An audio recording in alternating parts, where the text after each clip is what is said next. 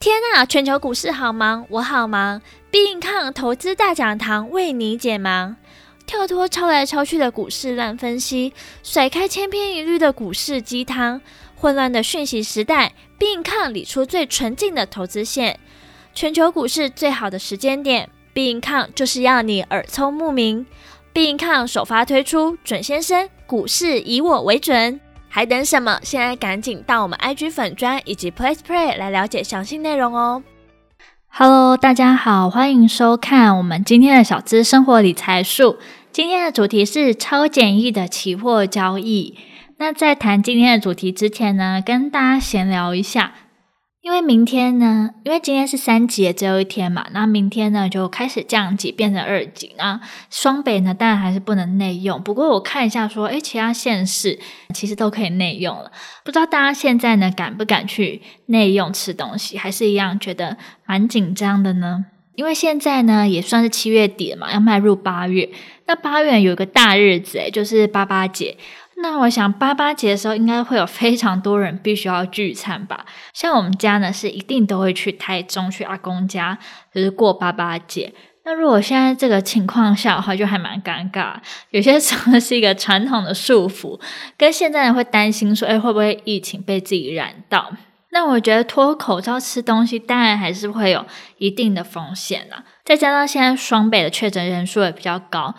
所以现在双北呢不让人家内用呢，我也觉得还蛮有道理的啊。但是呢，会不会双北人要跑去其他县市吃东西呢？因为我看的蛮近的，像是基隆啊、那桃园啊，那离台北也都很近，然后他们也都可以内用。那我觉得有些人会不会想说，为了要庆祝什么节日，或是庆祝像是八八节啊、纪念日，那就会往其他县市跑。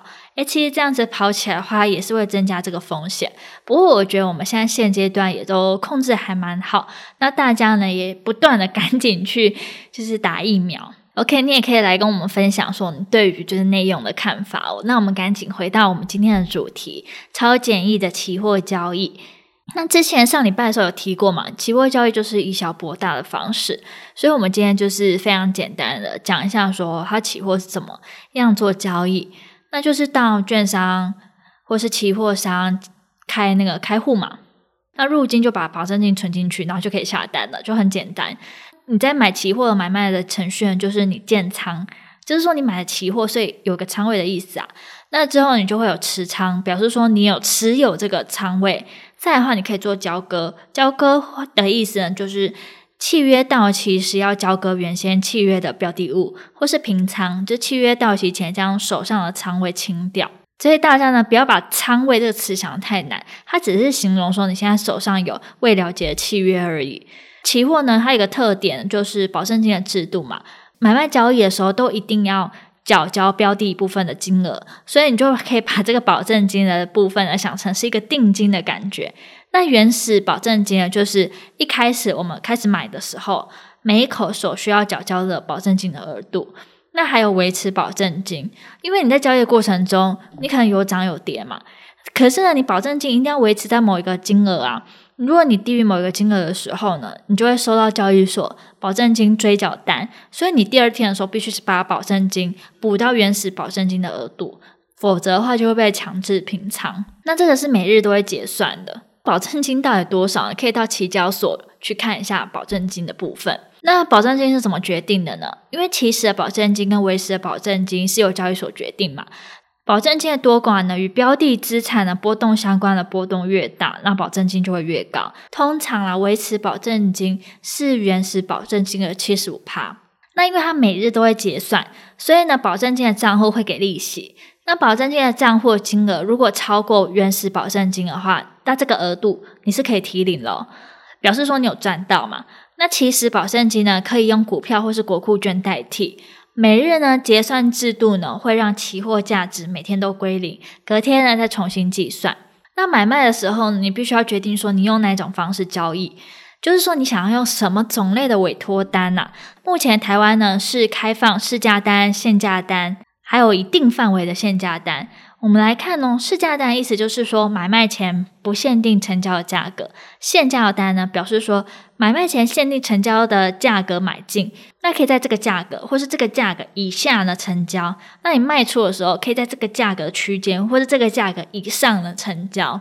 那一定范围的限价单就是说买卖前呢不限定成交的价格，但限定成交价格呢要在一定的范围之内。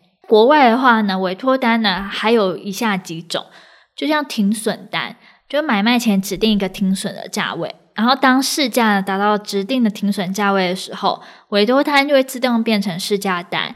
那也有触及停利市价单，它的意思呢就如字面上的意思一样嘛，就是买卖前它也会指定一个停损价位，所以呢市价呢达到指定的停利的这个价位之后，委托单呢就会自动变成市价单。那委托单呢？你可以试着练习看看，看说，诶，觉得听得不清楚，那你也可以到我们 Be.income 的官方网站上，那我们这边呢就会有练习题，那你可以试看看说，诶，你对于这个期货呢，到底有没有了解了？再来的话呢，是委托的时效，因为除了刚刚所讲到的各类的委托单之外，那也有时间的分类啊，像你可以在当日，当日有效单，就是说。你就是当日有效啦。还有一种呢是立即成交，否则取消单。那你所下的委托单呢，必须要立即成交，否则呢就马上立即取消。也可以呢允许部分成交。还有一种呢是立即全部成交，否则取消单。你所下的委托单呢必须立即全部成交，否则的话它就会全部呢立即的就取消。那这时候大家可能会想说。OK，那接下来最担心的应该是说，怎么算自己到底赚多少或是赔多少？那用股票来看，大家对股票比较熟悉嘛，跳动价格都讲几元几元。那你上涨五块钱的话，因为每一张股票呢是一千股嘛，所以呢就是五乘以一千，就是赚了五千块。那期货的话呢是用点这个单位来算，举例来说，台指期一点是两百块，那你买进一口期货。它上涨五点的时候呢，每点是两百块，那你等于就是五乘以两百，就是赚了一千块。那这边要注意的是说，期货交易也是有成本的，跟股票一样会有手续费和交易税。不过呢，这个手续费跟交易税呢，它的金额啊，它的比例呢，都比证券交易还要低哦。而且其实啊，在期货契约当中会有各种的规定，那不同种的期货契约可能规定就会相差非常多，所以你在做。期货交易的时候呢，一定要看清楚它的内容再做交易。那我们这边要注意一下，我们交易的时间，它比股票呢早十五分钟开盘，晚十五分钟收盘，也就是八点四十五到一点四十五分。盘后的交易时间呢是下午的三点到凌晨的五点。那涨跌幅呢是以前一天的就正负十趴做计算，那这就是跟股票一样嘛。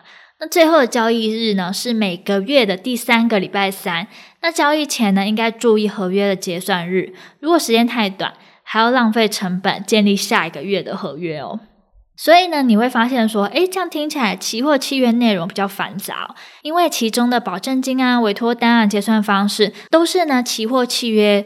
就是一定必备的知识嘛。那契约当中每一项都可能会改变期货的价值计算的关键。那看清楚期货的契约内容是绝对绝对不可马虎的哦。啊，今天呢就是非常简单的教大家怎么做期货的交易。那我们今天的节目呢就到这边结束喽。今天的节目就到这边结束。大家赶紧到我们 IG 粉专，或是直接到我们 Press Play 来了解 Be Income 首发推出的准先生股市以我为准，来了解详细的内容哦。